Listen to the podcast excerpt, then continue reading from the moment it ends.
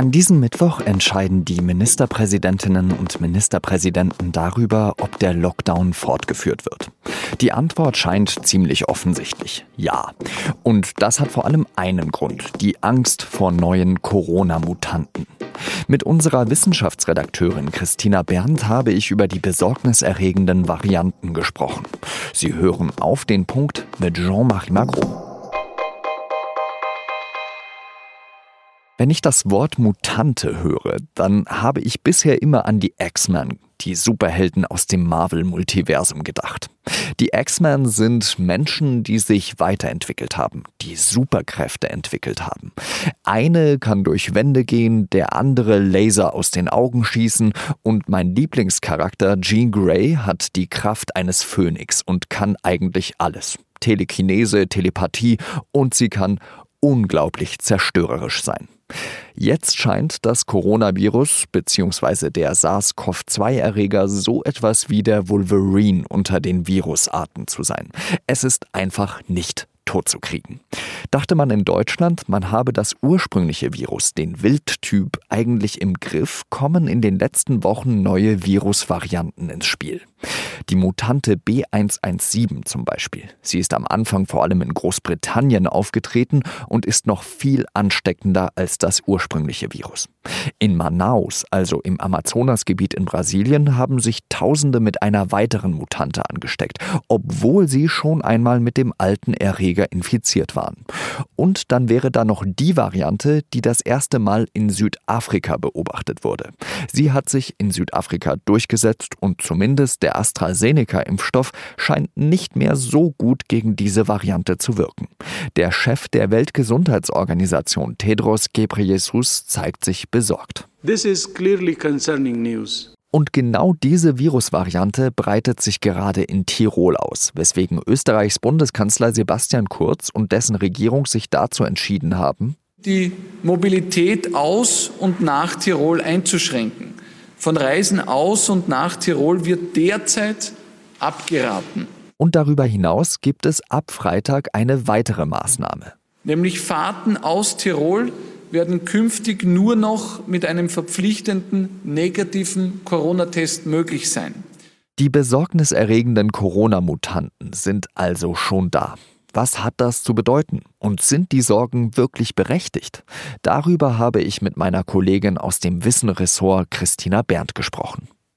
Christina, Karl Lauterbach spricht von einem Turbovirus, das für eine dritte Welle sorgen wird. Die Virologin Melanie Brinkmann sagt, dass eine zusätzliche Pandemie auf die schon laufende draufgesattelt wird.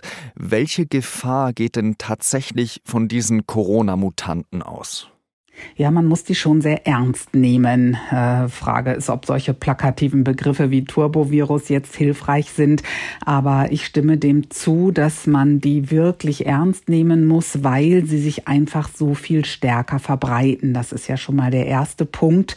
Ja, sie sind sehr viel infektiöser als das Virus, das wir bislang kennen und mit dem wir ja nun auch schon genügend Schwierigkeiten hatten.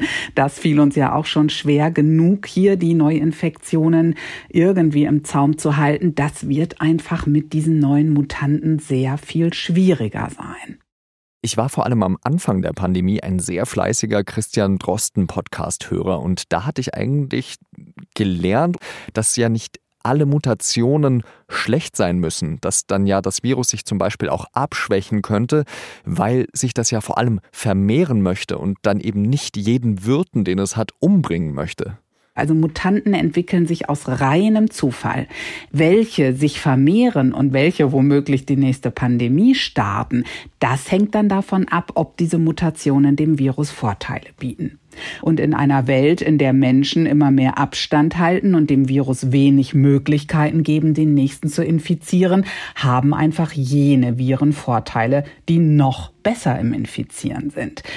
Und da ist wahrscheinlich der Favorit gerade die britische Variante. Diese britische Variante ist in unseren Breiten im Moment diejenige, die das Rennen macht, äh, weil sie so eine hohe Infektiosität hat. Also Fachleute gehen ja davon aus, dass dieser berühmte R-Faktor, wie viele Menschen steckt ein Infizierter an, bei dieser Variante so um 0,4 oder 0,5 höher ist.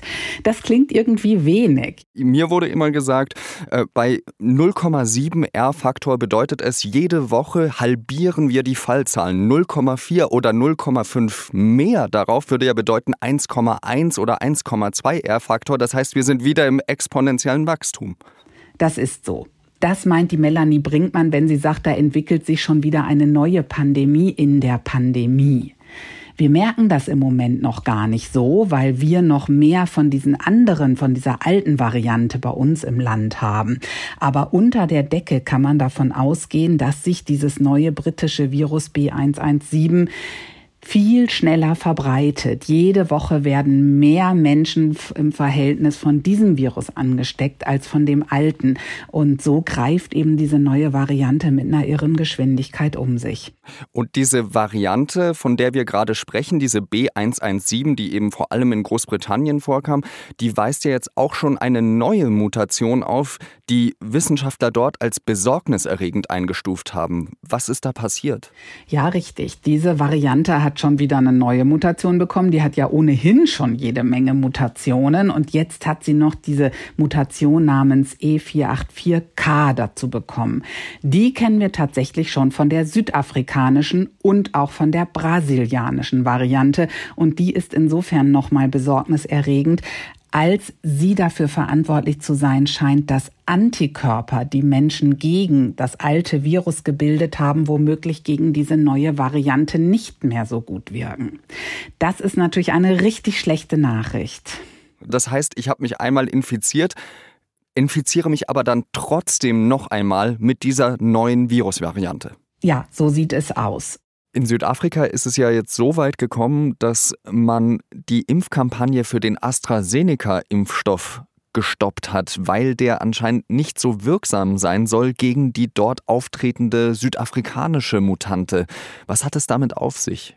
Ja, da gab es tatsächlich eine Studie, die diesen Schluss nahelegt. Das sind allerdings noch sehr vorläufige Daten, muss man sagen. Denn was relativ sicher ist, die Impfung wird wahrscheinlich trotzdem gegen schwere Verläufe schützen, womöglich nicht mehr so gut gegen leichte. In vielen Laborstudien hat sich schon gezeigt, dass manche Impfstoffe nicht mehr so gut wirken. Also es wurde untersucht, ob Antikörper die Menschen, die mal geimpft worden waren, entwickelt haben, noch das Virus bekämpfen kämpfen können. Das ist in der Tat manchmal schwieriger gewesen. Aber auch das muss noch nichts heißen, denn unser Immunsystem reagiert nicht nur mit Antikörpern auf eine Impfung, sondern zum Beispiel auch mit T-Zellen. Und von daher kann es gut sein, selbst wenn solche Antikörperstudien schlecht aussehen, dass der Impfschutz trotzdem noch gegeben ist. Trotzdem hat ja der WHO-Chef Gebreyesus gesagt, dass gerade diese neue Mutante in Südafrika sehr viele Sorgen bereitet. Jetzt kriege ich da natürlich als äh, und viele andere wahrscheinlich hier auch auf dem ganzen Planeten ziemliche Panik, wenn die so etwas hören, dass die Impfstoffe vielleicht nicht mehr so gut wirken könnten. Kannst du da Entwarnung geben? Nein, Entwarnung kann ich da leider nicht geben. Es ist schon der Fall, dass man das untersuchen muss. Manche andere Impfstoffe haben recht gut ausgesehen. Also der BioNTech-Impfstoff zum Beispiel hat gegen die britische Variante mit dieser südafrikanischen Zusatzmutation tatsächlich noch gewirkt in Laborstudien. Aber wir wissen noch sehr wenig über Menschen. Es könnte schon sein, dass Impfstoffe an Kraft verlieren. Das ist möglich. Und deshalb müssen sich Pharma Pharmafirmen schon aufstellen und sie tun es auch, ihre Impfstoffe anzupassen. Das wiederum ist gar nicht so schwierig. Also wenn man erst einmal diese Technologie hat, dann kann man auch die mutierten Gene dort einschleusen von den mutierten Viren und relativ schnell wieder zu einem neuen Impfstoff kommen. Das heißt also abschließend, wir haben jetzt eigentlich gerade mehrere Pandemien parallel laufen und dieses Coronavirus, egal in welcher Form, das wird uns auch noch weitere Jahre beschäftigen. Davon ist auszugehen. Also es wird jetzt mit einer Impfung nicht getan sein. Ne? Wir müssen uns sicherlich immer weiter impfen, weil dieses Virus irgendwo auf dem Planeten und in irgendwelchen Bevölkerungsgruppen immer weiter existieren wird. Insofern werden wir uns sicherlich auch ein Stück daran gewöhnen, wenn wir dann ganz normal in unserem Impfplan auch die Corona-Impfung drin haben werden. Ganz lieben Dank für deine Einschätzung, Christina Berndt, und ich wünsche dir noch einen schönen Tag. Den wünsche ich dir auch, lieber Jean-Marie. Tschüss. Danke. Tschüss. Wenn an diesem Mittwoch die Ministerpräsidentinnen und Ministerpräsidenten zusammentreten, werden sie vor allem wegen der gerade besprochenen Corona-Mutanten die derzeit geltenden Maßnahmen nochmal verlängern. Die zeigen wohl auch Wirkung. Zumindest geht die Zahl der Corona-Neuinfektionen seit Wochen runter. Aber der Lockdown geht nicht spurlos vorüber. Vor allem Kinder belasten die Kontaktbeschränkungen psychisch.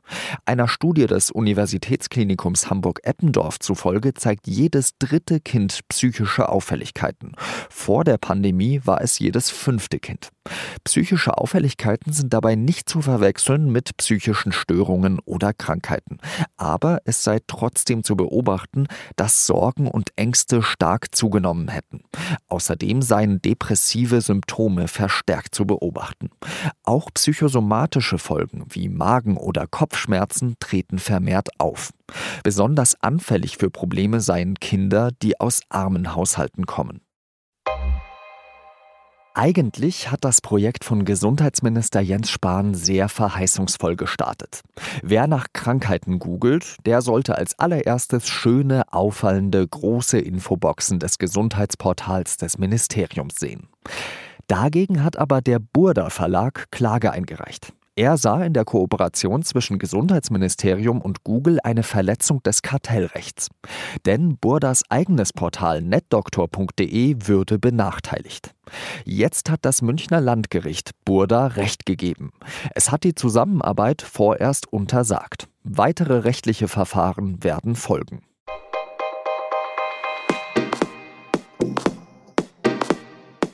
Wir wollen unseren Podcast weiter verbessern und dafür bitte ich Sie darum, an einer Umfrage teilzunehmen. Die dauert auch nur fünf Minuten und die Ergebnisse werden nur für interne Marktforschungszwecke ausgewertet. Es läuft auch alles datenschutzkonform ab. Wir nutzen nämlich das Online-Umfragetool Easy Feedback. Wir freuen uns sehr über Ihre Meinung unter sz.de slash podcast-umfrage. Den Link dazu finden Sie auch in den Shownotes dieser Sendung. Danke, dass Sie mitmachen. Und Redaktionsschluss für Auf den Punkt war 16 Uhr.